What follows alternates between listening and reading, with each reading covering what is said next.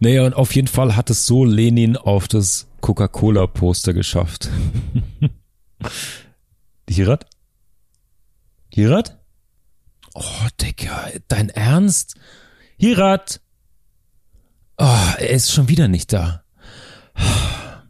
Fugis, was soll ich euch sagen? Ein echter Hirat hat wieder zugeschlagen. Er ist nicht aufgekreuzt. Ich bin hier. Ich habe schon das akademische Viertel gewartet, was auch immer das eigentlich zu bedeuten hat, dieses akademische Viertel. Vielleicht kann Monsieur mir das erklären, wenn er gleich aufkreuzt. Auf jeden Fall bleibt mir nicht viel zu sagen, außer, naja, wir sprechen heute über Pünktlichkeit, über diese Bruchstelle im Leben, die uns allen schon begegnet ist. Sei es beim Verpennen der Hausaufgaben in der Schule, der Uni, äh, beim zu spät kommen morgens auf der Arbeit oder im Privaten. Wir gehen den wichtigen Fragen nach, wie was zur Hölle ist eigentlich das akademische Viertel und wie viel zu spät gebietet es der gute Anstand eigentlich, auf eine Party aufzukreuzen. Es gibt nämlich nichts Schlimmeres als Leute, die pünktlich zu einer Party erscheinen. Das und viel mehr jetzt in der neuen Ausgabe der pünktlichen Folge Fugengold. Ladies and Gentlemen, es ist hoffnungslos, aber nicht ernst. Sünden, Laster, Sinnkrisen und Verfehlungen sind das Krakelle unseres Selbstbildes. Was tun mit den Rissen, die der Alltag in unsere Wunschbiografie zieht? Dem Unerwarteten, den Fauxpas und Fehler, die wir machen. Wir vergolden die Bruchstellen des Lebens mit Kultur und Kitsch, Philosophie und Pop, Hochmut und Humor. Wo das Schmutzige und das Heilige sich küssen, finden wir das Fugengold. Ja, Marc, es tut mir leid. Es tut mir einfach leid. Aber es ist ja nicht so, als würdest du das nicht schon kennen. Denn man das muss. ist die traurige den, Wahrheit, ja. Ja, ne? Man muss den werten Fugis hier mitteilen, dass tatsächlich ich derjenige bin, der in diesem Podcast, den wir zu zweit machen, der unzuverlässige, unpünktliche Part ist. Und das will Und- was heißen, Alter. Was für ein moralischer Sumpf, wenn du der Unpünktliche bist. Ja, in der Tat. Also es ist ja so, dass ich grundsätzlich sehr pünktlich bin und auch sehr viel Wert lege auf Pünktlichkeit. Und dass ich tatsächlich ein Problem damit habe, dass es so eine polare Auslegung gibt von Pünktlichkeit. Nämlich, die einerseits so ist, dass man sagt, wenn jemand unpünktlich ist, dann ist das cool, dann ist es lässig, dann ist es chillig, dann ist das mit Fame verbunden. ja, richtig coole Leute Ja. kommen halt zu spät, Ja, ja, die kommen, wann sie wollen, ja. Ein bisschen Rockstar-Life. Mhm. Und das Pünktlichsein ist verbunden mit so einem zugeknöpften. Polunder, Ja, Karohemd, Spießertum, Genau. ganz genau. Und ich glaube, dass das so nicht richtig ist. Und ich werde auch heute gerne begründen, warum ich finde, dass das so nicht richtig ist. Denn ich bin eigentlich ausgesprochen pünktlich, aber Unfasslich. Damit reibst du es mir eigentlich noch viel mehr unter die Nase, dass du eigentlich pünktlich bist zu Terminen, die sich in Anführungsstrichen wohl lohnen. Oder zu Freunden, Nein. die die, die Black Hirat Card haben und äh, zum VIP-Status verfallen sind. Hinterm roten Bändchen wird's pünktlich, Marc. Husch, husch. Nein, keine Sorge. Ich, also meine Eltern werden dir versichern, dass ich immer zu spät bin. Also es ist sogar eher so, da kannst du vielleicht nachher noch was dazu sagen, weil ich glaube, dass dich das in deinem Beruf natürlich auch bestimmt, wenn auf eine ganz andere Art und Weise als bei mir. Aber wichtige Menschen, da kann man auch unp unpünktlich sein. Ja. So könnte man das umdrehen. Das Aber stimmt. es ist tatsächlich so, dass ich gar nicht pünktlich bin, grundsätzlich. Es stimmt natürlich nicht. Denn Pünktlichkeit hat etwas vor allem mit meinem Beruf zu tun und vor allem bei Verabredungen, die in Persona stattfinden. Ja. Aber auch da bin ich eigentlich nicht pünktlich. Ja. Ich behaupte das aber immer. Es also ich möchte mich wehren gegen das Bild von mir, dass ich Erstmal eine ein gute Behauptung, ja. Genau, ja. Wie ist das denn bei gut. dir? Ähm, sehr, sehr ambivalent. Das kann ich gleich vorausschicken. Es gibt Momente, wo ich wahnsinnig viel Wert auf Pünktlichkeit lege und auch wirklich harsh und konsequent bin, wenn es jemand nicht ist. Das werde ich nachher noch erzählen. Und aber sonst im privaten Kontexten oder vor allen Dingen in meiner Vergangenheit irre unpünktlich war. Also ich war dieser verteufelte Student zusammen mit den beiden anderen aus meiner WG. Ähm, wir waren immer zu spät. Und selbst wenn es nur eine 10 Minuten Pause war, haben wir es geschafft, 20 Minuten zu überziehen und zu spät zu kommen, zu Unterrichtseinheit 4 sozusagen. Ähm, ich habe das damals natürlich genauso, wie du es gerade beschrieben hast. A ging es mir am Arsch vorbei, muss man ganz ehrlich sagen, was mir heute auch wirklich leid tut, weil es einfach irre respektlos ist, gerade auch in der Uni. Mittlerweile habe ich auch schon Gastvorlesungen ja. und so gegeben. Ähm, ist einfach mega der Abfuck. Es zeugt nur von Desinteresse und Egozentrik und totaler Verblödung, ähm, wenn man einfach ständig zu spät kommt. Ich fand es damals irgendwie mega cool, genau mit diesem äh, verklärten äh, Backstage-Mythen, die dann im in dem, im, im Kopf des zu spät kommenden natürlich in den pünktlichen Biedermeiern da stattfinden. Ähm, Koks, ja, ja. Backstage-Groupies, was für sich, obwohl man in Wirklichkeit wahrscheinlich nur Social Media auf der Schüssel zu lang gezockt hat. Aber ja, ja ähm, naja, Verzeihung an dieser Stelle an alle meine Dozentinnen und Dozenten von damals. Ich rückblickend ist es tatsächlich nicht cool. Naja, aber ich habe zwei Geschichten dazu. Ja, gönn uns. Zwei kurze Geschichten. Schenk ja, ein. Wenn du gerade dabei bist. Ja. Also einerseits Nein, nein, nein, nein. Ich fange ganz anders an. Ich fange mit der Geschichte an, die eigentlich damit gar nichts zu tun hat. Klassischer Hierat, die mich ja. aber gerade, genau, richtig. Schön so, erstmal direkt abschweifen. So kennt man ja? dich, ja. also, ich hing ja am Anfang des Studiums viel mit Juristen rum und die waren nicht so diese klassischen Juristen, habe ich ja mal gesagt. Und wir hatten aber auch mal diese Manschetten-Episode, also es hat sich so ein bisschen gemischt. Und also bei denen war das so Usus. Nach der Mensa gab es dann irgendwie noch, noch ein Käffchen draußen und so, wie man das halt als Student halt macht. Ja, dann sitzt man ewig draußen rum und verplempert so ein bisschen den Mittag und irgendwann wird der Druck so groß, dass man tatsächlich wieder in die Bib und ans Arbeiten muss. Und das war dann meistens so gegen 15.30 16 Uhr.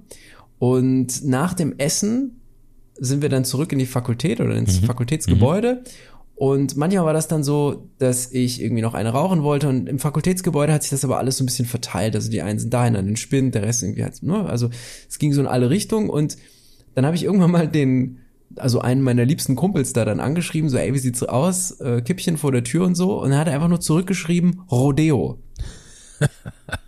und das war noch die SMS-Zeit. Ja, das war noch die SMS-Zeit, also nichts hier mit Smartphone und so, ne? Also gab es alles nicht und ich dachte dann, hm, Rodeo, was heißt denn das? Und es gab ja damals schon auch so eine Art Autokorrektur oder so eine Worterkennung ja, ja, viel mehr ja, beim Tippen. Und dann dachte ich, na, er hätte sich wahrscheinlich vertippt oder so. Und dann habe ich zurückgeschrieben, Rodeo? Fragezeichen. Und dann hat er wiederum geschrieben, ja, noch so fünf Minuten. Hast du eine Idee, was das sein könnte? Haben die Fugis eine Idee, was das sein könnte? Er reitet gerade. Also entweder ist es was richtig, so ähnlich, also ja. Äh, entweder ist es was richtig Versautes ähm, oder ich weiß es gerade nicht. Ich bin für was es ist total versaut, versautes. aber nicht so wie du denkst. Ach so. Ja, es ist total versaut. Es ist urschmutzig, aber nicht wie du denkst tatsächlich. Wahrscheinlich auch nicht wie die meisten Fugis denken. Das war einfach das Stichwort bei denen fürs Kacken gehen. für den Stuhlgang. Rodeo. Rodeo auf der Schüssel eben rumhocken, aber nicht, also eben, naja, man sitzt ja dann, ne, logischerweise. Ja. Außer Wahnsinn. man hat irgendwie einen Sprung in der Schüssel und macht das irgendwie anders. naja, auch ein Kulturerzeugnis. Ja. Daran hast du mich gerade erinnert, als du gesagt hast, was meintest du gerade nochmal? Was zocken? Social Media zocken, ja, genau. Ja. Auf dem, auf, auf der Toilette. So, das war die Story, die nichts damit zu tun hat. Aber sie hat was mit Pünktlichkeit zu tun, denn ich stand draußen und hatte dann quasi schon die zweite Zigarette geraucht. Du kennst mich, mhm. ich bin mhm. ja dann auch ähnlich wie du oder genauso wie du eigentlich, so dass ich dann inflationär viel rauche. Und wenn man nicht ins Fakultätsgebäude rein will, ja. weil einem die Zeit dann sowieso schon weggerannt ist zu dem Zeitpunkt und man Unmengen noch zu bewältigen hat an Stoff, dann verplempert man lieber weiter die Zeit und befindet sich in so einem Zwischenstadium. Ja, ja, und ich ja. glaube, solche Stadien sorgen oft auch dafür, dass man unpünktlich ist. Und die erste Geschichte, die ich erzählen wollte, habe ich tatsächlich vergessen. Ach, herrlich. Aber vielleicht fällt es mir später ja nochmal ein, dann, dann äh, sage ich einfach Bescheid. Ja? Aus der Tradition und althergebrachten Kunst des Geschichtenerzählens präsentiert genau. Hierat Anekdoten. präsentiert Hierat keine Geschichte. Keine Anekdote. Sehr, sehr gut, Mann. Also Fugis, ja. wir, wir äh, legen mal wieder ein bisschen eine Brille an, eine Folie auf und neue Maßstäbe für das Verständnis. Diesmal vom Kulturbegriff Pünktlichkeit. Denn das ist ja unsere große Klammer über dieser Staffel. Wir wollen uns die Bruchstelle der ganz großen Kulturmaschine anschauen. Und stellen uns natürlich die Frage, bewegt uns die Kulturmaschine? Sind wir selbst Zahnrädchen darin? Was ist Antrieb? Was ist Output? Ähm, ja, und ich glaube heute, wir fangen in den ersten Folgen so ein bisschen an, so ein paar Grundfeste mal, ein paar Linien in den Sand zu ziehen. Was sind unsere Kultur? Natürlich auch immer mit der, mit der kleinen deutschen Hermann Hesse Brille, die wir uns dafür aufziehen. Ähm, was für einen Impact hat denn Kultur auch hier für unsere, ja, für unseren Kulturkreis sozusagen? Ähm, ich glaube, wir können getrost diesmal tatsächlich den Definitionsteil überspringen. Diesen ersten Google-Hit, den überlassen wir euch diesmal selbst, wenn ihr nicht wisst, was Pünktlichkeit ist. Ich Unbedingt. will eigentlich lieber dir die Anschlussfrage stellen von drei Begriffen. Was ist eigentlich Pünktlichkeit für dich? Ist es eine Frage der Geduld, der Höflichkeit oder des Anstandes? Mhm. Soll ich das direkt jetzt beantworten? Ja, klar. Ja klar, ja, klar. Das, da kommst du ja hier, kommst du aber hier mit dem Dolch im, im, in, im, in der Hand hier auf mich zu. Also, hm. Das ist kein ja. Sprichwort, Hirat. Das ist nicht das Sprichwort. Ich hab's gerade nee. selber gemerkt, dachte ich, ich rede dann lieber einfach weiter, dann vergessen die Leute, dass ich es vielleicht gesagt habe. Nee, nee, nee, nee, nee, nee, nee, nee, Call out, ey. Ja, jetzt, oh, jetzt reibst du es mir. Ich habe ja letztes Mal schon versucht, so ein, so ein eigenes Sprichwort zu prägen, ja. tatsächlich, aber es hat nicht funktioniert. Aber gut, okay, zu deiner Frage. Also, es ist auf jeden Fall Höflichkeit. Das ist ein Punkt. Es ist auf jeden Fall ein Zeichen von Respekt. Also in einer idealen Welt, sage ich jetzt einfach mhm. mal. Ja, in einer idealen Welt ist es ein Zeichen von Respekt, es ist ein Zeichen von Höflichkeit. Und Pünktlichkeit ist ja, wenn ich mich nicht täusche, etwas, das tatsächlich seinen Ursprung in der Eisenbahn also in der Geschichte der Eisenbahn hat oder überhaupt in der Industrialisierung. Mhm. Es gibt natürlich Pünktlichkeit auch schon vorher. Also wenn man das aus dem Mittelhochdeutschen beispielsweise übersetzt, dann heißt Punktlichkeit Sorgfalt oder Genauigkeit. Mhm. Oder vielleicht heißt es auch schon Punktlichkeit. Ich glaube aber Punktlichkeit oder Cheit. Ich bin einfach nicht mehr fit genug. Ich muss mal den Lexer wieder schwingen. Ähm, genau. Das also, klingt wirklich versaut. Du musst mal wieder den Lexer schwingen. Also bitte. Also es ist aber total das Gegenteil diesmal. Es ist so überhaupt nicht versaut. Ja? Aber natürlich, also was ich sagen will, es hat immer eine ordnungsstiftende Funktion. Mhm. Es ist strukturgebend und es ist dafür da, also es ist ein Konzept, das ja, Transportwege garantiert einerseits, andererseits auch Warenabläufe beispielsweise, aber auch sowas wie Bezahlung. Es ist also etwas Kapitalistisches. Ich sage nur Stechuhr und ja, so weiter. Ja. Und insgesamt ist aber Pünktlichkeit, wenn wir es so in so einen sozialen Kontext setzen, etwas, womit wir eigentlich tagtäglich zu tun haben. Das ist also eigentlich die Fuge, denn wir warten die meiste Zeit unseres Lebens, mhm, warten wir mhm. oder häufig warten wir. Und Pünktlichkeit könnte ja tatsächlich auch so etwas sein, was, was eine ja, Sorgfalt oder Genauigkeit, eben wie es im Mittelhochdeutschen heißt, belegt. Und das ist was Zwischenmenschliches. Also Sorge tragen für jemanden, indem man eben besonders sorgfältig oder genau ist. Ja. Andererseits, und das wollte ich ja vorhin schon sagen, ist es so, dass ich ja sehr unpünktlich bin, aber ich bin die ganze Zeit pünktlich. Ich bin nämlich mindestens 60 Prozent des Tages, meistens eher 75 oder 85 Prozent des Tages bin ich pünktlich, ja. denn in meinem Beruf ist es absolut unmöglich, unpünktlich zu sein. Ja, das stimmt das wohl. geht nicht. Das stimmt wohl. Also zum Unterricht. Unpünktlich erscheinen ist eins der, ja, es ist unmöglich. Also das, das darf überhaupt nie passieren. Ja. Für alle, für alle neuen Fugis, man muss dazu sagen, du bist Lehrer.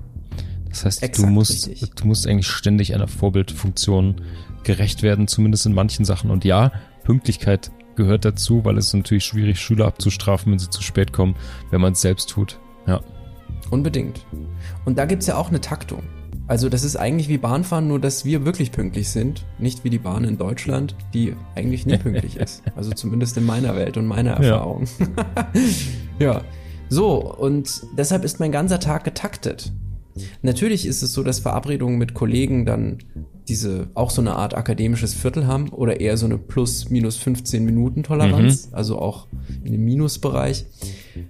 Und da bin ich, würde ich sagen, sehr, sehr zuverlässig, aber nicht immer pünktlich. Das ist aber allerdings auch schon wieder so eine stille Übereinkunft. Also wenn, wenn ein Kollege und ich ausmachen oder eine Kollegin und ich, naja, wir treffen uns eben 15.30 Uhr, dann, dann wird's halt 35 oder 40, Mhm, aber alle fliegen da so hin und her und insofern alles halb so wild. Deshalb bin ich eigentlich kein pünktlicher Mensch, aber in meinem Beruf bin ich es natürlich.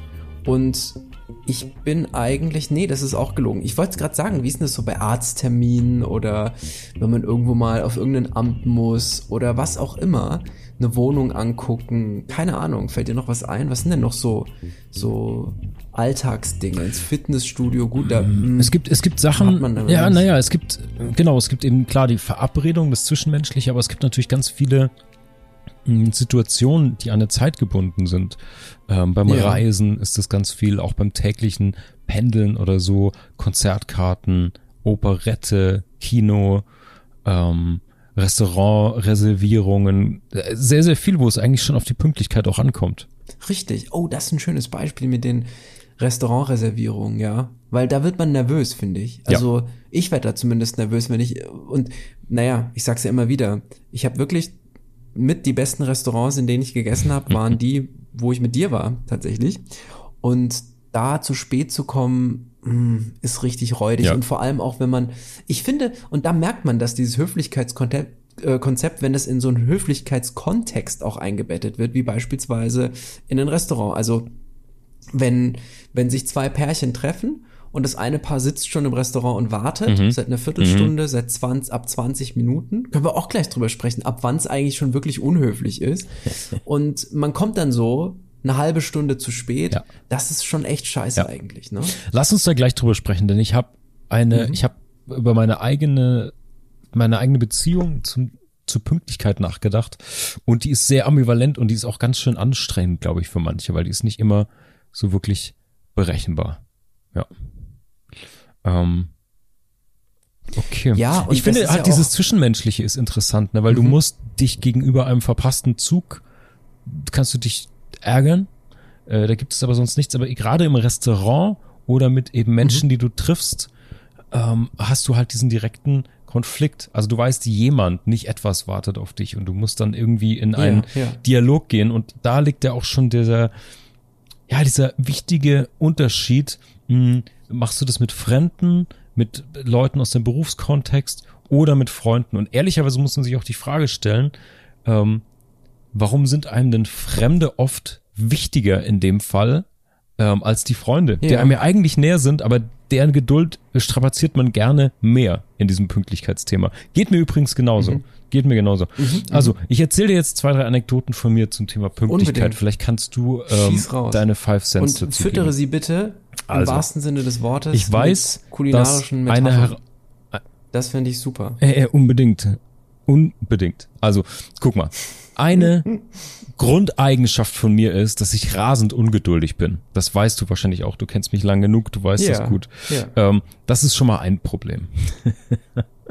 ähm, mir ist Pünktlichkeit in manchen Bereichen irrsinnig wichtig und manchmal überhaupt nicht. Ähm, Mhm. Mit Freunden und im Privaten bin ich zum Beispiel total entspannt. Also jetzt Hosen runter ist völlig relaxed, wenn du, wenn du zu einer Aufnahme nicht, nicht pünktlich da bist. Stört mich wirklich nicht. Ist kein Problem, ist eine private Verabredung, alles gut. Wohingegen, ich weiß gar nicht, ob ich das hier schon mal erzählt hatte, ich hatte mal einen Bewerber ähm, für mein, äh, für mein Designstudio, der wollte da mitarbeiten. Und der hatte über Wochen, weil das irgendwie ein, ein Skype-Interview war und es hat sich irgendwie noch verschoben und es war auf jeden Fall viel E-Mail-Kommunikation und Planung involviert. Und es war schon so ein bisschen, okay, jetzt ist aber auch gut, irgendwie genug hin und her geschoben und geplant und trara gemacht, es ist einfach ein Bewerbungsgespräch. So. Und es war ein, es war nicht Skype, sondern es war so ein Videoconference-Ding, wo du dich einwählen musst über die URL. Und dann war ich in diesem Termin und habe gewartet und ich warte zehn Minuten auf jemanden, den ich nicht kenne im Berufskontext. Das finde ich, das muss reichen. Das ist so die aus Grenze quasi, Bei mir ja. sind zehn Minuten.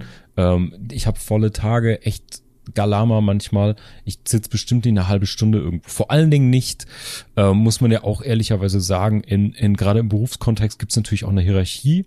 Da gibt's ähm, Mhm. Kunden, ähm, große Kunden, kleine Kunden, da gibt's die Geschäftsführung, da gibt's einen Mitarbeiter, da gibt's die Kollegen, da gibt's irgendwelche Mittelsmänner, Dienstleister und so weiter. Und ehrlicherweise haben die ja alle, vielleicht nicht reflektiert, aber die haben ja alle eine bestimmte ähm, Demutsgrenze sozusagen, die sie mhm. auszuloten haben mit einem. Naja, und auf jeden Fall, das war jemand, der sich bewerben wollte. Und dann kreuzte er nicht auf und nach zehn Minuten bin ich eben aus diesem Chat raus ähm, und hab ja, dann war halt vorbei für mich, hatte den Termin verpasst. Dann schrieb er mir, ich glaube irgendwie fast eine halbe Stunde, 25 Minuten später oder so eine E-Mail, dass er mhm. den Link nicht gefunden hat oder ob wir telefonieren wollten oder was los war. Ich, konnte ich gerade nicht, habe ich ihm später eine Weile geschrieben und habe gemeint, hey, hör mal zu, lieber XY, ähm, vielleicht hilft's dir für die Zukunft oder so, aber äh, wir waren verabredet, alles gut und eine halbe Stunde später zu schreiben reicht halt leider nicht. Termin verpasst. Mhm, mhm. ähm, ich wünsche dir aber weiterhin viel Erfolg, so alles gut. Ähm, ja, hau rein. Und dann schrieb mhm. er mir irgendwie so ähm, drei E-Mails, glaube ich, noch, völlig ungläubig. Ähm, hey, ja, na wie, äh, aber lass doch irgendwie noch telefonieren. Er, er hätte jetzt ja Zeit, das fände ich fantastisch. Als Bewerber das zu sagen, er, er hatte ja. dann jetzt Zeit, also ja, einfach total blöd, ne? Also äh, gar nicht mhm. nachgedacht, einfach völlig unreflektiert so. Da habe ich natürlich nicht drauf geantwortet irgendwie. Und dann schrieb er nochmal irgendwie eine und wurde dann so fast patzig und was das denn jetzt solle und, und keine Ahnung. Und naja, keine Ahnung. Ich drück ihm die Daumen, äh, vielleicht hat er tatsächlich was davon gelernt. Und mhm. ich ich weiß, dass der Grund, warum ich so in, im konkreten Fall mir das so wichtig ist, ist, weil es natürlich gerade, wenn du mit einem kleinen Team arbeitest, jeder in diesem Team mega die wichtige Rolle hat. Und das heißt, das Thema Zuverlässigkeit und an einem Strang ziehen und so, das ist halt einfach so, wie ich gerne arbeiten will und was ich auch erwarte.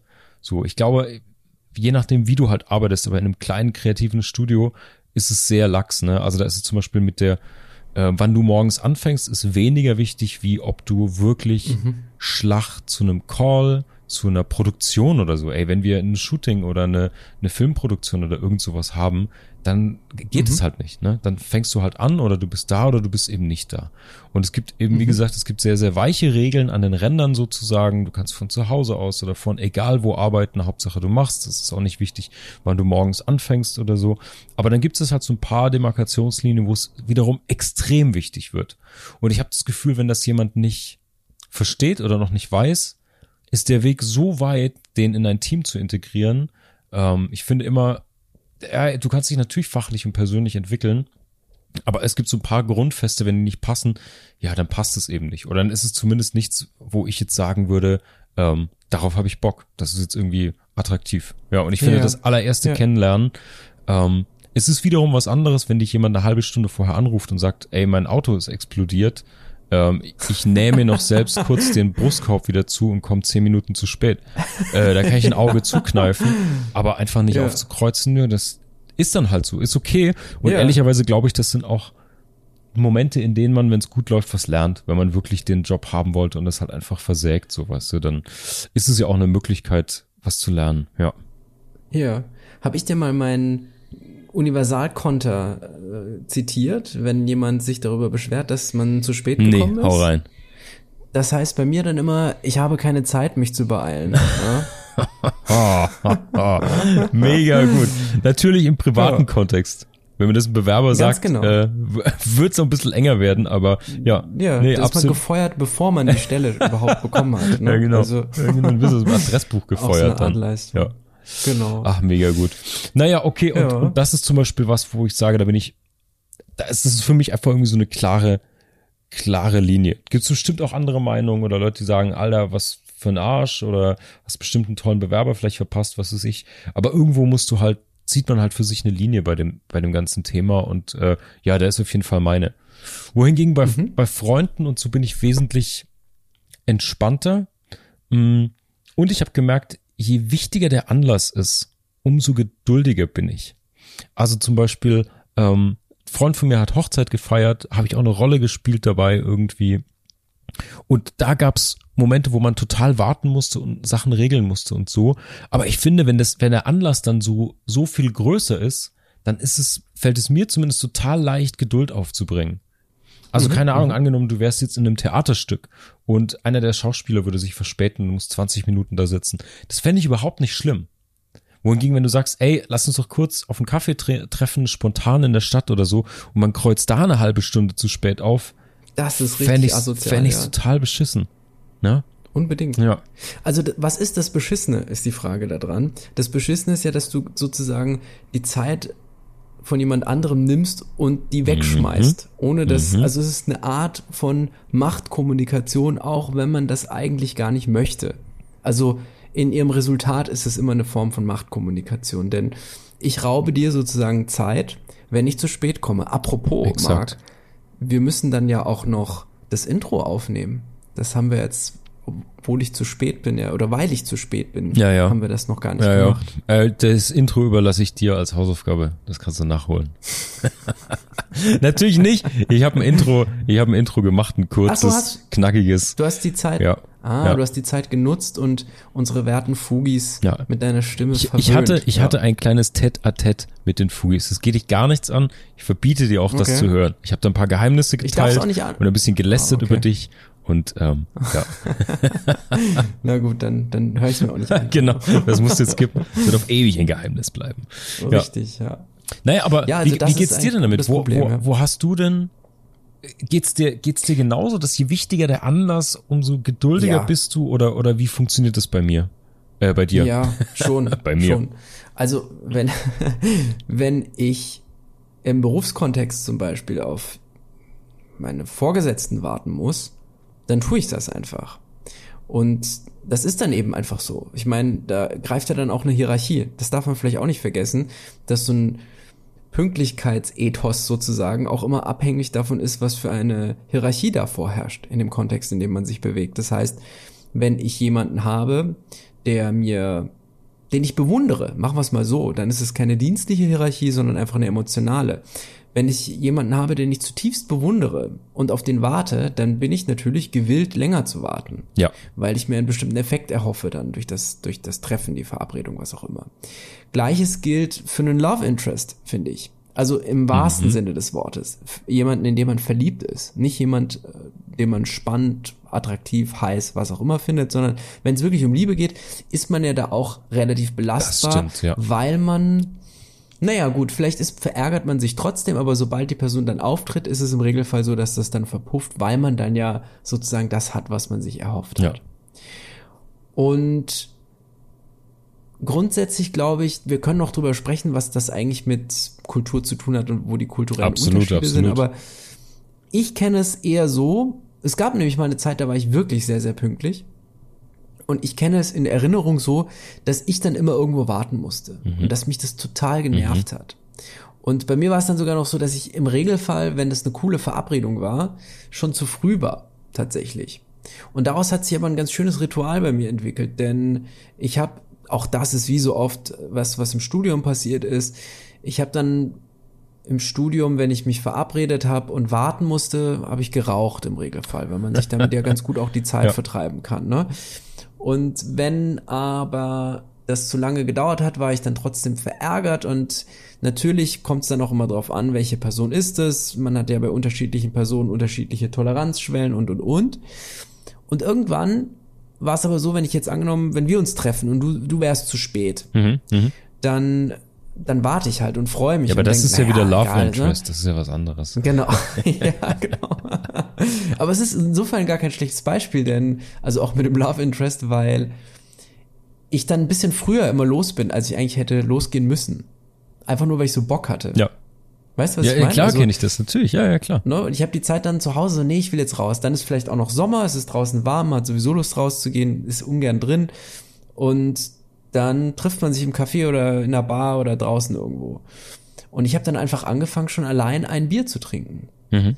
Oder ein Glas Weißwein. Ja. Oder einen Drink einfach schon mal zu nehmen und ein paar Zigaretten zu rauchen und, die, und einfach abzuhängen, um mir die Leute anzugucken. Und das wurde dann wirklich ein fixes Ritual. Das heißt, ich habe immer, wenn ich mich ver, ah, nicht immer, aber häufig, wenn ich mich verabredet hatte, bin ich dann einfach ein bisschen früher los, habe was zu trinken mitgenommen oder wenn ich irgendwie in einen Café bin, habe ich mich rausgeflackt, Sonnenbrille, zack, runter, Mega. dass man die Kateraugenringe Ja. nicht sieht. Nee, ja. ist voll gut, voll gut.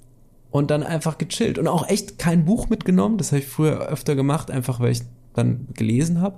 Aber einfach nur geraucht, bisschen Alkohol und dann mit so einem, mit der, mit der Anfangseuphorie, die man kriegt, wenn man was getrunken hat, mir die Leute angeguckt. Mega gut eigentlich. Großartig. Ziemlich cool. Ja.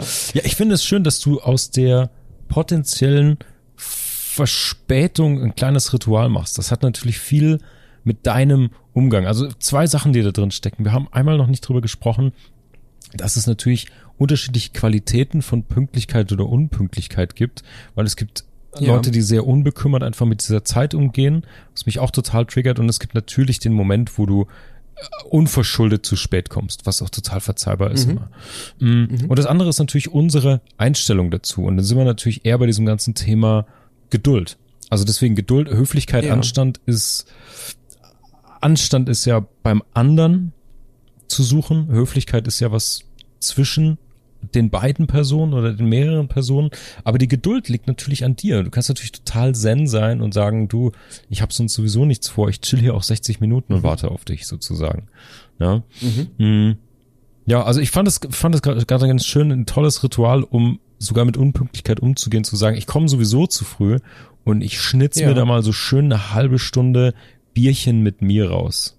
Das finde ich, das Richtig. finde ich einen guten, guten Move. Den werde ich auf jeden Fall Sollte ich mal kopieren. wieder einführen, Marc. Ja, das ist geil. Ja, das habe ich schon ewig nicht mehr gemacht. Also das war, ich, ich finde aber auch, dass man zu dieser Zeit im Studium viel unbekümmerter war. Heute hat man immer gleich so viel zu tun und damals, naja, hatte man quasi auch viel zu tun, aber auf eine ganz andere Art und Weise und so konnte man sich mehr Zeit erlauben. Hm. Und ich glaube, das ist auch was, worüber wir jetzt sprechen müssen, denn Pünktlichkeit ist ja immer in Verbindung mit Zeit zu messen und zu sehen und zu verstehen. Ja. Und Zeitauffassungen sind unterschiedlich. Mhm. Und so banal das wieder klingt, wie so häufig, Google Suchergebnis 2 kann einem vielleicht schon weiterhelfen, denn welche Kulturen wie mit Zeit umgehen, das ist ja dann schon durchaus sehr unterschiedlich. Ja. Und wenn man zum Beispiel sich in einer monochronischen Kultur bewegt, die Zeit als chronologisch versteht und eben Schritt für Schritt an Prozesse herangeht und an Aufgaben, dann ist das was ganz anderes. Denn die Leute sind natürlich mit so einer Zeitauffassung streng damit beschäftigt, Zeitpläne einzuhalten. Ja. Und das gilt dann eben als fix. Und dementsprechend ist das Resultat, dass Pünktlichkeit eben einen sehr hohen Stellenwert ja, hat. Ja. Ich habe dazu, ich habe dazu ähm, eine Sache vorbereitet, die ich jetzt gerne, Ja. ich gerne, gerne rauskloppen Baller würde. raus. Mhm. Und zwar, Schneid mir ein Stück von deinem Hirnschinken ab, Marc. Igitt, mega gut. Oh, richtig. Oh, Anerkennung und Ekel in einer Form. Das ist das Fugengold-Feeling. Ich lieb's. Mega ist schon gut. echt, oder? Hirnschinken. Hirnschinken ist, Aber ziemlich, ja, ist ziemlich gut. Ist ziemlich gut. Ähm, und zwar, du hast es gerade schon gesagt. Pünktlichkeit hängt natürlich mit unserem Zeitverständnis zusammen und wie wir unsere Mhm. Zeit einteilen und so. Und ich würde gerne nochmal bei den alten Griechen kurz anklopfen und mit dir über deren Oh. beide Begriffe für Zeit sprechen. Denn die haben Kronos und Kairos. Und das finde ich ein extrem Mhm. geiles Konzept, seitdem ich das zum ersten Mal gehört habe. Für alle Fugis, die es nicht kennen, wir machen den ganz kurzen Durchritt. Kronos ist sozusagen das, was durch die Sanduhr läuft, also der Sekundenzeiger auf der Uhr. War natürlich in der Mythologie der Vater des Zeus und hinter Kronos, also dieser ja, wie man auch sagt, ist ja nur wie, wie Uhren, die Chronographen heißen, dieser linear verstreichenden Lebenszeit. Und der Gedanke hinter Kronos, wie ich ihn verstehe, ist das Thema sinnvoll deine Zeit einzusetzen, sinnvoll zu nutzen. Also wenn du deine Lebenszeit nicht sinnvoll nutzt, wird, wirst du und deine Zeit von Kronos sozusagen verschlungen. Ähm, das ist sozusagen die Bedrohung dahinter. Und die positive Seite ist natürlich, dass wenn du aktiv bist, deinen Leidenschaften folgst und so weiter, dann kannst du Kronos nutzen, um Weisheiten, Erfahrungen und wertvolle Momente zu sammeln, sozusagen. Ja. Also einmal lineare Zeit, wir denken einfach an die Uhr am Handgelenk. Und dann gibt es Kairos, und das ist mythologisch der jüngste Sohn des Zeus. Aber da gibt es praktisch keine Verbindung zur Vergangenheit, sondern da geht es um die Chance des Moments. Also eher eine Momentaufnahme. Kairos sind sozusagen halt ähm, wichtige Augenblicke, die flüchtig sind, aber wo du, wo es darum geht, Achtsamkeit für den Moment zu haben und Gelegenheiten beim Schopfe zu packen. Und das finde ich ziemlich geil, weil dahinter steht ein quantitatives Zeitempfinden, Kronos, und ein qualitatives Zeitempfinden, Kairos. Also und das finde ich cool, weil das wäre eine neue Brille auf das Thema Pünktlichkeit. Was triggert dich denn und wofür in welchem Modus bist du sozusagen gerade auch empfänglich für bestimmte Sachen? Ähnlich wie wir jetzt auch gerade sprachen bei großen Events, bei Freunden, bei Love Interests, wo du einfach gerne bist, dich drauf freust, vielleicht auf ein Bier sogar früher kommst, steht natürlich mhm. am Ende des Tages die Erinnerung und das Erlebnis, also irgendwie was Qualitatives, Kairos, wohingegen bei Jobs, wenn es um Pünktlichkeit, um das, um das Zeitmanagement und so geht, irgendwie nur das Quantitative im Mittelpunkt steht. 30 Minuten mhm. dies, 10 Minuten Pause. Dein Schulalltag ist ja Kronos pur sozusagen. Ja. Richtig, ja, ja. ja, ja. Und mein Schulalltag ist, was den Unterricht betrifft, auch sehr monochronisch. Ja. Also als Schritt für Schritt Abfolge. Mhm. Und diese Aufgaben werden dann auch Schritt für Schritt angegangen. Und das ist ganz spannend, weil ich finde, daran anknüpfend an das, was du gerade gesagt hast, es gibt ja auch polychronische Kulturen, mhm. die eben in die Breite gehen sozusagen. Das ist dann auch eine andere Qualität. Natürlich jetzt nicht in, in dem Kontext, den du gerade beschrieben hast, Achtsamkeit, sondern dass eben Aufgaben gleichzeitig angegangen werden, flexibel. Und das wiederum ändert ja dann auch die Wahrnehmung von Zeitplänen. 100 Prozent. Also wenn Zeitpläne klar. flexibel gesehen werden, dann ist Pünktlichkeit einfach nicht mehr so wichtig. ja. Und also mit der Betonung auf nicht mehr so wichtig, ja. nicht unwichtig ja, oder ja, unbedeutsam. Das muss man, muss man aufpassen. Und dann kann es eben auch sein, dass etwas passiert, was wir absolut nicht nachvollziehen können, denn dass jemand zum Beispiel zu einer Besprechung oder zu einem Bewerbungsgespräch zu spät kommt. Mhm. Und wir würden das als respektlos oder mitunter auch als respektlos verstehen. Ja. Es gibt aber durchaus Kulturen, in denen das dann einfach okay ist. Das ist im Orient das zum Beispiel. Ist richtig, ja. Ein Thema. Ja. Also da, ja, da ist, ist das, wird das einfach nicht so eng gesehen. Da muss man ja eigentlich gar nicht so weit, so weit weg dafür. Da musst du ja nur nach Südeuropa. Also wenn du in Spanien Richtig. Urlaub machst, in Italien oder sonst was, ja. vielleicht mehr als Urlaub machst und auch Termine wahrnehmen willst oder so, da gibt es ein anderes Zeitempfinden und eine andere, mh, mm, eigentlich einen anderen kulturellen Umgang mit diesem Thema Pünktlichkeit und wie wichtig das ist und so. Und ich genau. kann da jetzt nicht viel Qualitatives dazu sagen. Dafür bräuchten wir jemand aus dem jeweiligen Land, der wirklich ein bisschen in die Tiefe gehen Richtig, kann ja. und sagen kann, hey, stimmt eigentlich gar nicht, ist vielleicht auch nur ein blödes Klischee. Es deckt sich zumindest mit meinen Erfahrungen von Terminen über Service, über öffentlichen Nahverkehr und so weiter, dass es irgendwie ja. ein anderes Verständnis gibt, aber, aber gar nicht abwertend. Also gar nicht im Sinne von, ach, die tüchtigen Nordeuropäer oder sowas und die, die faulen Südeuropäer überhaupt gar nicht. Ich finde es extrem entspannt und es entspannt mich wahnsinnig in es einer Kultur richtig, aufgefangen ja? zu werden, wo es heißt, geh erst, entspann dich erstmal.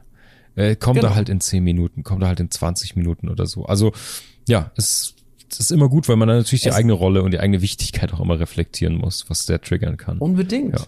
Und man hat ja in Ländern, die zeitlich flexibler sind und in denen eben Pünktlichkeit nicht den gleichen Stellenwert hat, ja.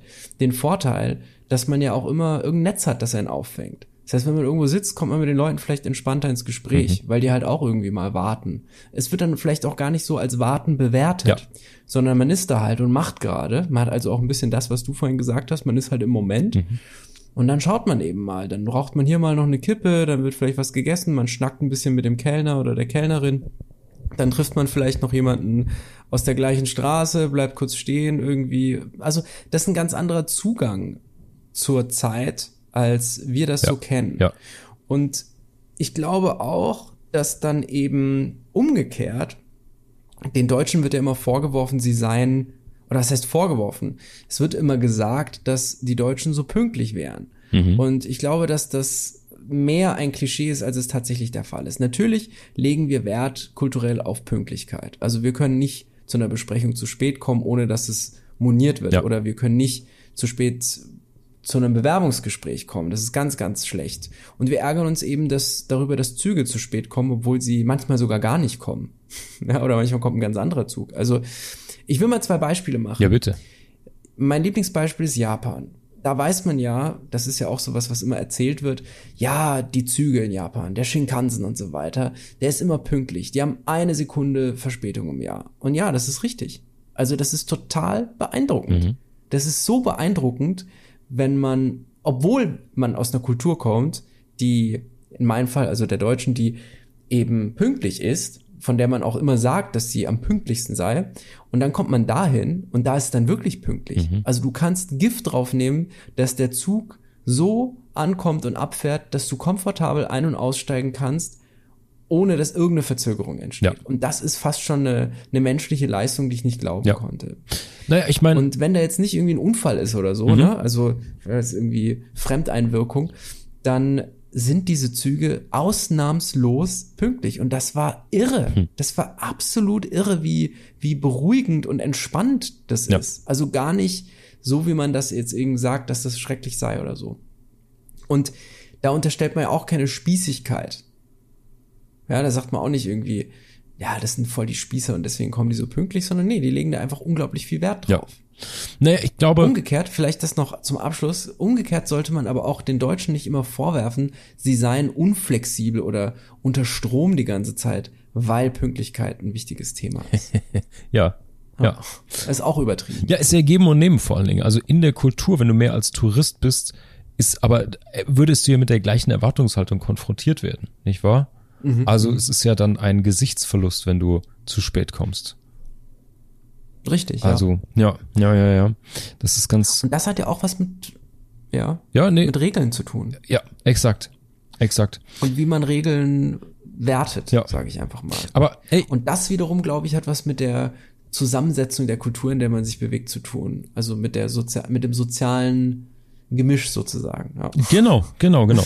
Ich wollte noch ein bisschen, weil wir mit Business angefangen haben, ich wollte noch ein bisschen über das, mhm. über dieses Thema der Selbstoptimierung sprechen, weil das natürlich im, im Beruf, aber auch gerade in vielen privaten Bereichen so um sich greift und ich würde da gerne noch mal kurz diesen Kronos Kairos Gedanken anlegen.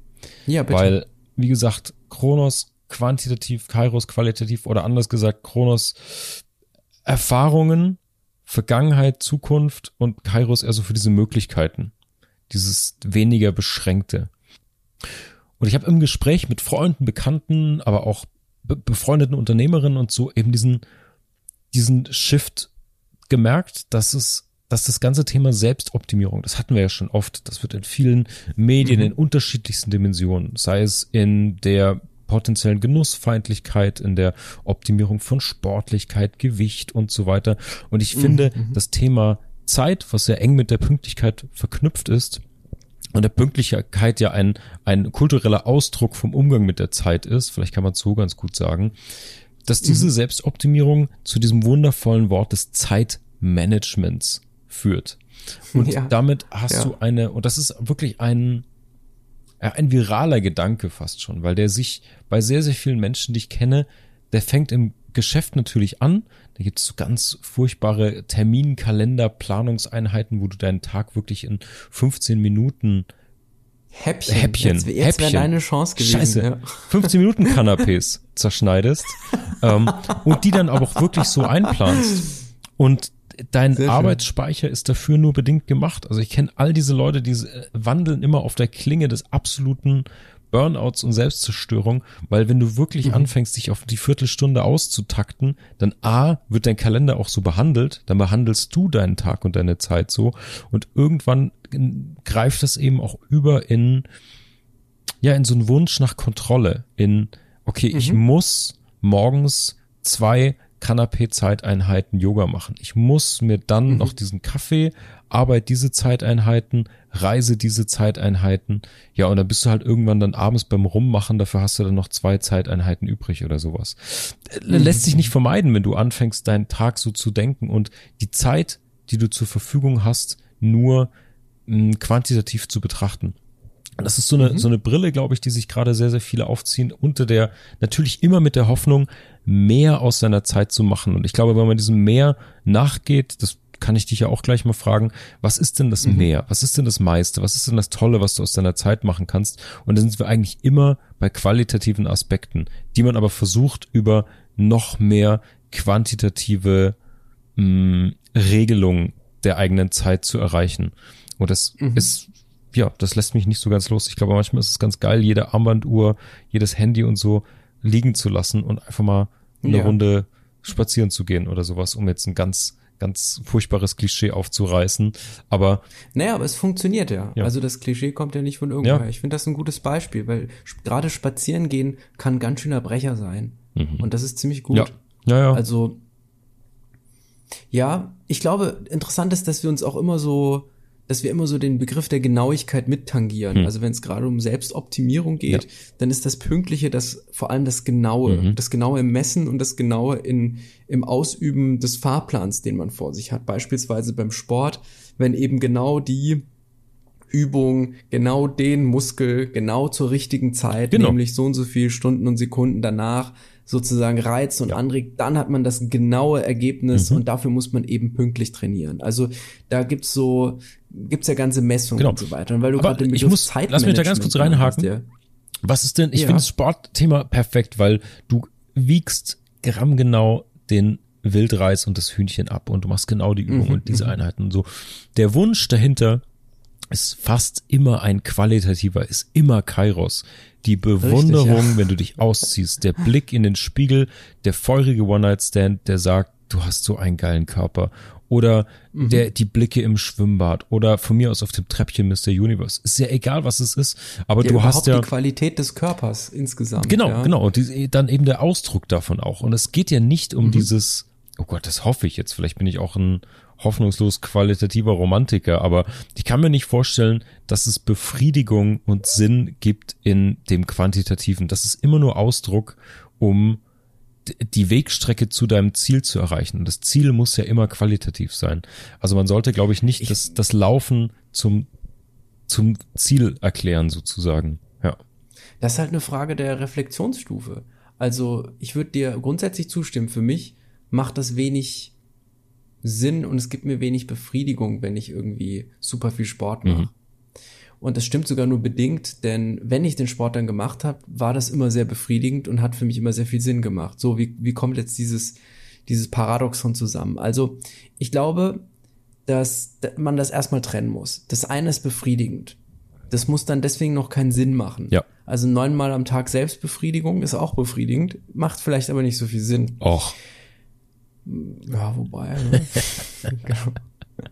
Wenn man dann so den Homer aus dem Regal nimmt. Okay, ja.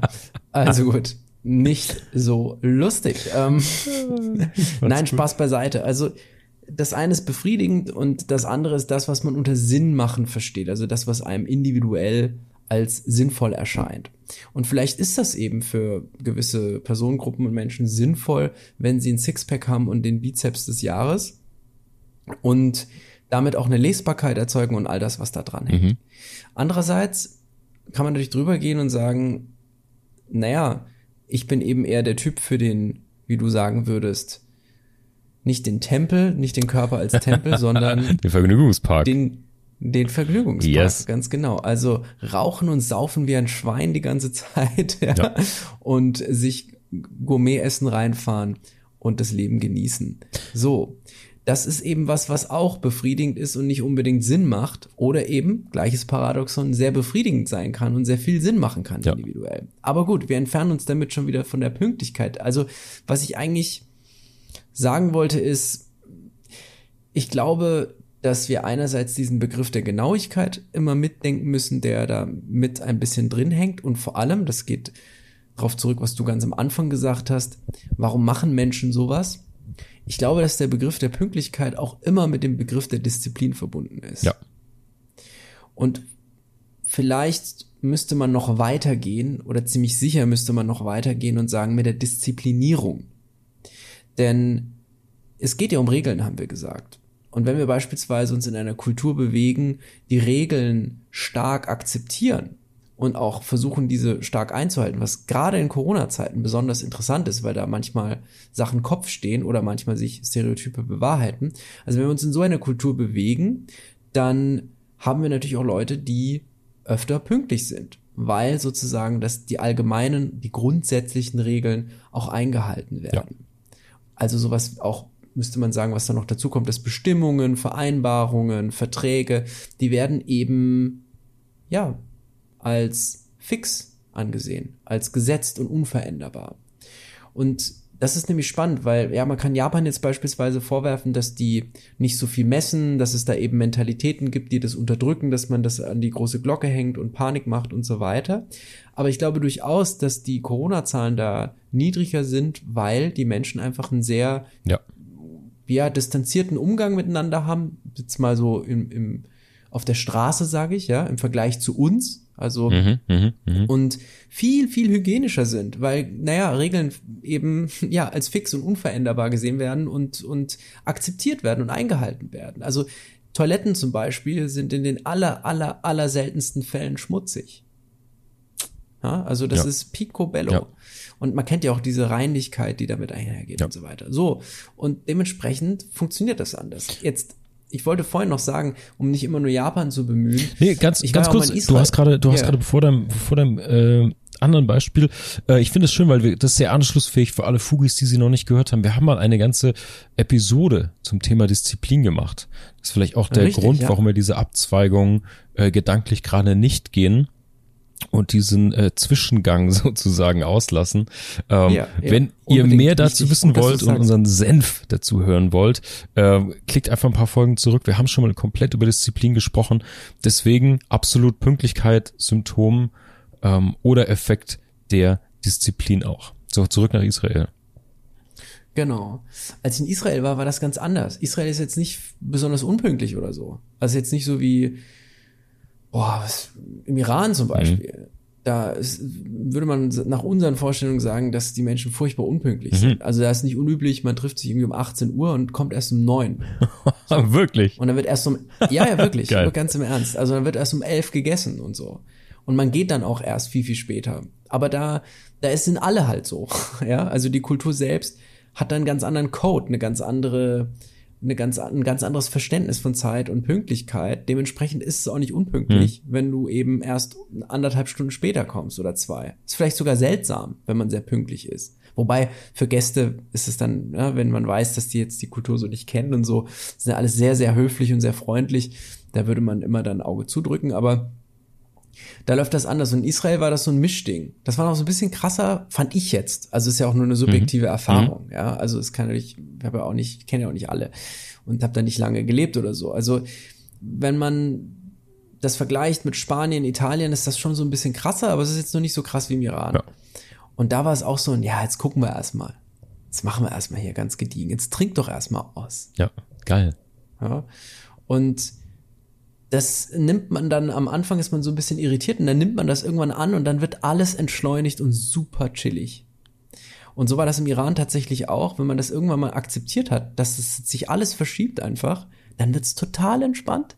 Dann wird's richtig entspannt.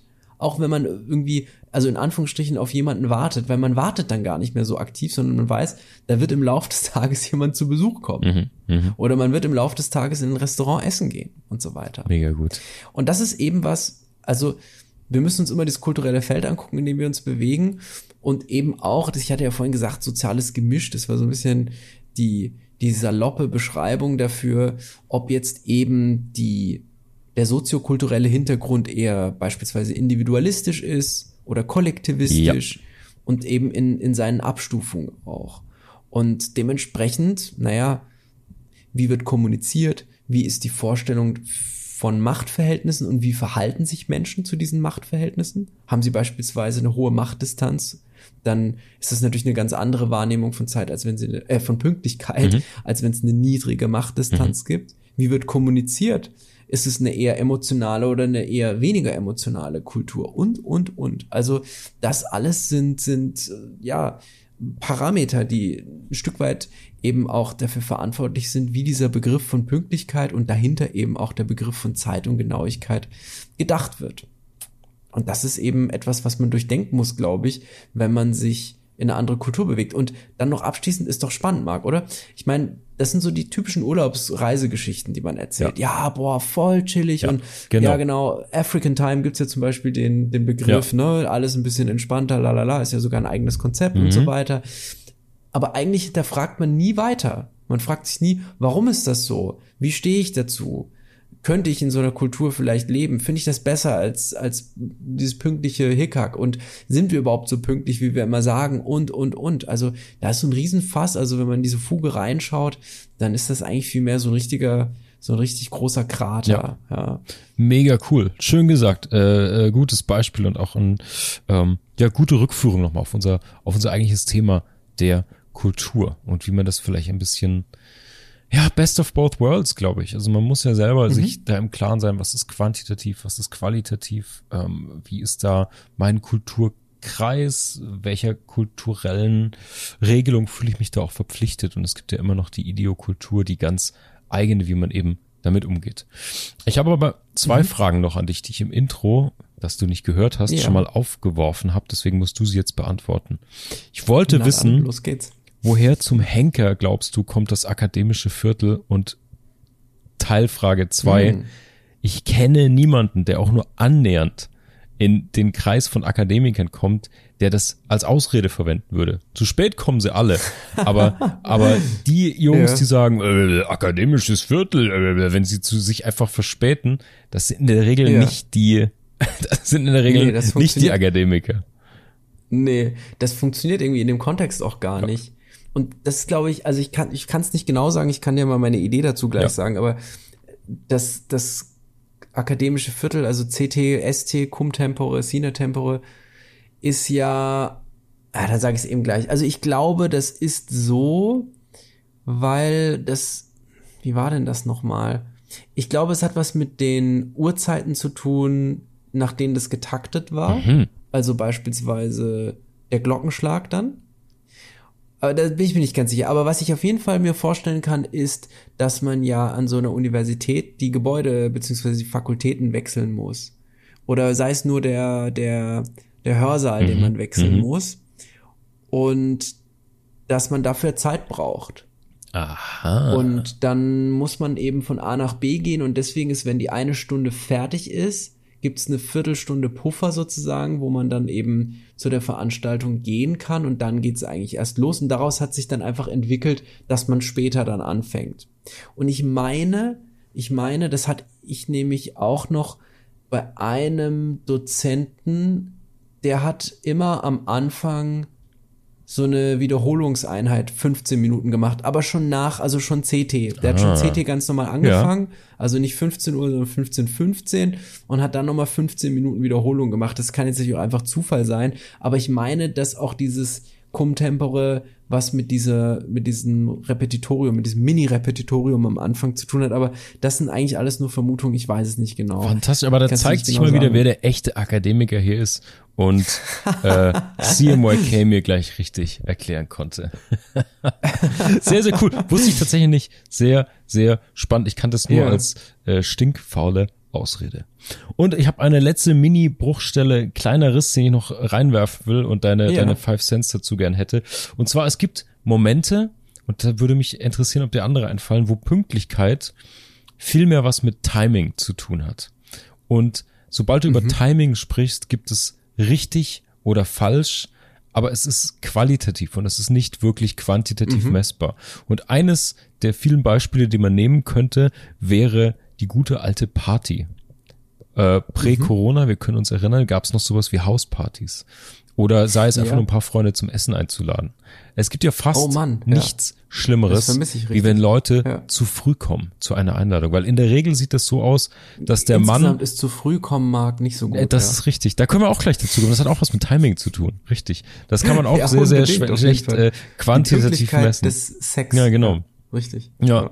Naja, pünktlich zur Party, alles steht noch in Unterhose da, das Ding ist noch roh im Ofen, äh, es läuft noch nicht die richtige Playlist, es ist Vollkatastrophe einfach. Und das reicht, wenn man drei Minuten zu Horror. früh ist.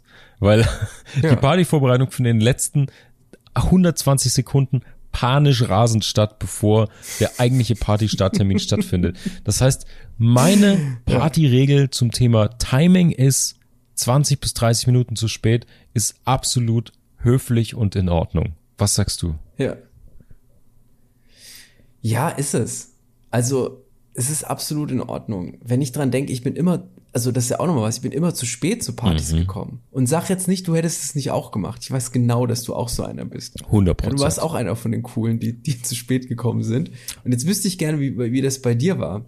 Also warum du, warum du, was hast du vorher gemacht? Naja, also, Also, wir, Jetzt habe ich die Frage voll dumm Nee, gestellt. nee, nee, nee ich alles richtig, was alles, gut. Also, ich, ich rede jetzt mal so klassisch von den Studentenpartys, von den Mit- bis Mhm. End-20er-Partys oder so. Ja, die meine ich Da auch gibt es- ja. Das kommt jetzt extrem drauf an. Also ich habe ab und zu auch welche veranstaltet, für die ich fast selbst zu spät war dann, sogar als Veranstalter. ähm, aber so, so klassische, sagen wir eine klassische Studentenfeier. Es ist ja so, dass da, dass du da sowieso mit deiner Clique entweder zusammenwohnst oder zusammenhängst. Das heißt, auf einer Party, ähm, ja, ich weiß nicht, schon dieses Vorglühen, wie man das so schön nannte, oder die Vorbereitung ja, auf die gibt- Feier. Gibt's das noch? Das war so unsere Nee, Zeit. nee, ich, 100 Prozent gibt's das noch. Wir sind einfach nur zwei alte Böcke, die davon keine Ahnung mehr haben. Also, also Ist auch nicht dieses, ganz falsch, dieses ja. Vorglühen war immer eine große, eine große Party an sich schon. Das war irgendwie schon äh, das Zelebrieren im engsten Kreis sozusagen. Deswegen war die Party Ja. später einfach so Teil zwei oder ein, ein Add-on sozusagen. Ja. Ähm, Ja, und auch stimmt. da kommt wieder ähnlich wie beim anderen zu spät kommen. Hm. Ja, es hatte so einen Coolness-Faktor. Party geht um neun los, du kommst um zwölf Mhm. und machst noch zwei Stunden richtig Alarm sozusagen und gehst dann wieder. ähm, das hatte da schon so ein das bisschen. klingt so, als jetzt wären, jetzt sind wir wirklich wieder 53, ne? Richtig Alarm machen. ja, ich weiß, ich weiß. richtig Knorke. Sehr schön, ja.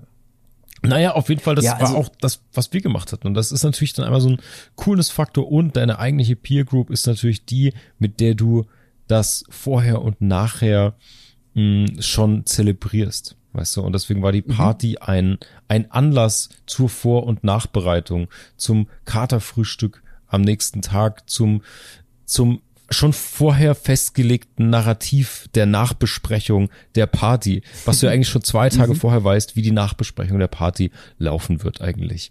Und deswegen war das fast, es war fast nicht wichtig, auf die Party zu gehen, die Party zu planen und gehabt zu haben, war viel wichtiger als wirklich hinzugehen, würde ich fast sagen.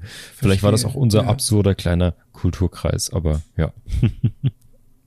Also was ich in Spanien gelernt habe, und das habe ich dann einfach kultiviert, ich habe ja in Bayreuth studiert und in Bayreuth gibt es eben hauptsächlich WG-Partys. So richtig Clubs in dem Sinne gab's Ja. nicht, also gab schon, aber bla.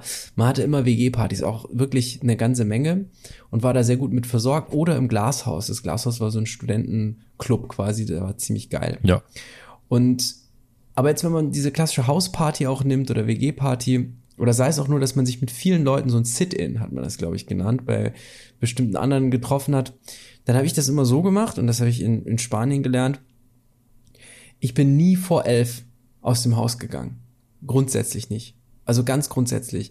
Denn ich kam meistens so um 18 Uhr aus der Uni zurück. Klar, manchmal auch vorher Mhm, und so, mhm. aber so richtig nach Hause kam ich meistens um 18 Uhr. Und dann habe ich erstmal entspannt. Dann habe ich erstmal ein Kippchen geraucht, habe in meiner coolen Wohnung abgehangen, dann habe ich langsam mal angefangen, mit dem Bier aufgemacht, ein bisschen gelesen, dann habe ich angefangen zu kochen und dann irgendwie Musik gehört und vielleicht nochmal mit jemandem telefoniert mhm. oder irgendwie ents entspannt einfach, ja. Und ich erinnere mich da vor allem an eine Situation, ich hatte eine sehr, sehr geile Küche, die mir meine Eltern gesponsert Okay. haben. Props dafür an der Stelle nochmal, das war großartig. Und da schien dann immer so um 18 Uhr die Abendsonne rein. Und da habe ich immer tatsächlich äh, Dylan und Hendrix mir reingezogen. Kaltes Heineken. Ja, es musste auch oft Heineken sein, weil das einfach so Wasser mit Biergeschmack ist. und äh, oder ein anderes Bier auch. Ja. Es gab ja herrliche fränkische Biere und so. Bier reingezogen und habe entspannt gekocht einfach und dann auch in Ruhe gegessen. Das war so eine Zeit, da habe ich noch keine Scheiße mir angeguckt, während ich gegessen habe, wenn ich alleine Oh. esse. Also nicht irgendwelche YouTube-Videos oder so, sondern ich habe einfach rausgeguckt auf die Wiese und auf die auf die Sonne und ja, hab, hab einfach gechillt. Und dann ging das weiter. Da habe ich manchmal nur einen Film geguckt oder eine Flasche Wein aufgemacht und so meine Zeit, meine Quality Time mit mir gehabt. Und habe mich aber immer subtil schon unterschwellig mega gefreut. Geil. Nachher sehe ich so meine ganzen Freunde, auf die ich Bock hab. Dann wird gefeiert und was abgerissen Ja, so. ja. Und das hat sozusagen so eine Dramaturgie dahin aufgebaut. Und dann war das ganz klar, vor elf komme ich da nicht entspannt weg. Ja. Ja, dann noch duschen, irgendwie anziehen, vielleicht doch noch mal eine Kippe vom Weggehen auch noch mal Klar. so zum zum zum Chillen, weißt du, irgendwie gehe ich vielleicht zu Fuß, fahre ich gar nicht mit dem Fahrrad, sondern mache noch einen Spaziergang. Also, ich habe mir da so echt so Rituale so gebaut quasi. Und dementsprechend war da Pünktlichkeit überhaupt kein Thema. Und, und überhaupt nicht irgendwie drin. Und ich glaube, auch das ist wieder, was du gesagt hast, ein schönes Beispiel. Denn wer um neun als erster da ist, ist irgendwie nicht cool. Das finde ich aber auch nicht in. Ordnung, tatsächlich, ne? Ja. Also, und ja, ist auch eine Form von Disziplinierung. Also, wenn man pünktlich ist und sich Strukturen und Regeln anpasst und Hierarchien akzeptiert und so weiter, also all die Dinge, die wir vorhin gesagt haben, dann ist Pünktlichkeit auch immer etwas Disziplinierendes. Und wenn man eben zu spät kommt, dann bricht man diese, diese Machtstruktur.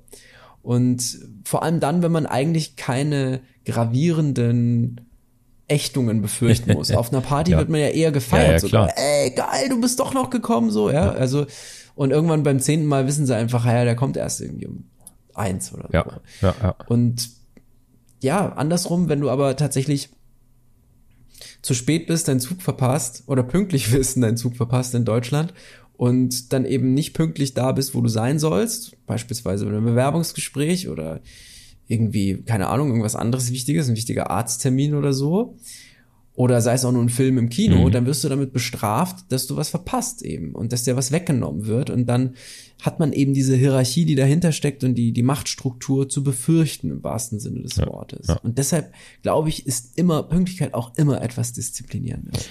Auch bei einer Party. Ziemlich gut. In die eine Richtung oder die andere. Fantastisch, mein denn Lieber. Man muss, ja, ja, nee, ich, ich halte jetzt hier mal den Schnabel. Nee, nee, alles, alles gut. Ich habe tatsächlich, ähm, wir haben schon eine Stunde voll, mein Lieber. Und ich würde sagen, wir gönnen den Fugis heute auch ein pünktliches Ende, ähm, damit sie weiter gut, ja. können über das, worüber wir heute gesprochen haben. Geduld, Ja. Höflichkeit, Anstand, wie du so schön gesagt hast, die Genauigkeit und Sorgfalt, das Zwischenmenschliche. Mm, Wir haben ein bisschen über Kronos und Kairos nachgedacht, was das auch mit dem eigenen Verständnis für Zeitmanagement und die Optimierung der eigenen Lebenszeit vielleicht zu tun hat. Und ähm, ja, ich würde sagen, jetzt wird's Zeit für Rodeo.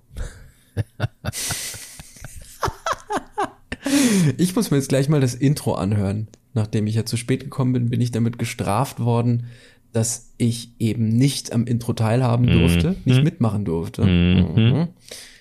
Und vielleicht kann ich allen Menschen hier noch ein Zitat mit auf den Weg geben, denn wie man weiß, liebe Fugis, wie ihr auch wisst, mit Zitaten kann man alles erklären. Egal was.